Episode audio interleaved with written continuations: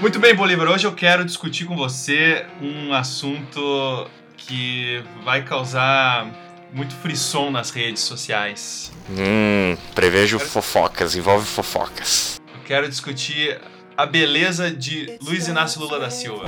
Esse é um assunto que não vai ser tão divisor de águas, porque eu acho que é consenso, né? Eu acredito que as pessoas já tenham chegado a, ao acordo de que o Lula é bonito. Não querendo menosprezar, claro, a beleza física, a harmonia facial, né, de outros chefes de Estado pelo mundo. Por exemplo, Vladimir Putin, meu Deus, que homem, né? Esse levanta quanto de cada lado no supino, será? Ah, pô, Vladimir Putin, o cara põe dois ursos, um em cada canto e levanta, né? E cada urso tá levantando um supininho também. é tipo um fractal, assim, ele levanta.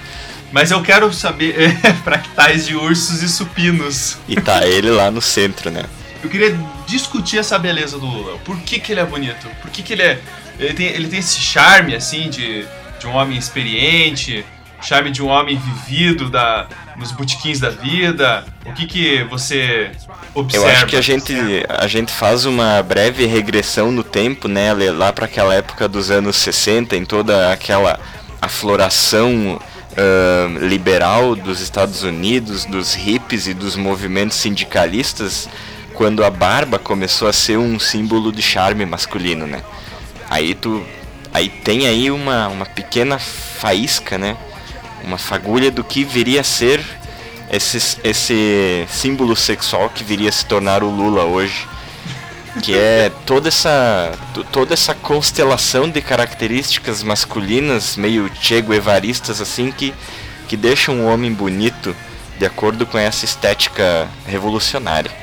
Culminou nesse, nesse ser chamado Lula. Isso, aqui no Brasil a gente tem como expoente o Lula, né? O, o, aquele, o homem que conseguiu concentrar toda essa beleza. E tá, e, e hoje a gente tem um senhor de idade aí que soube se conservar muito bem, comeu muito pepino, muito alimento com antioxidante, né? Que deixa a pele desse jeito bonita. E ele tem toda essa, essa, essa informalidade, né? Ele, o cara é chefe de, foi chefe de estado, mas ele tem esse tom informal, né?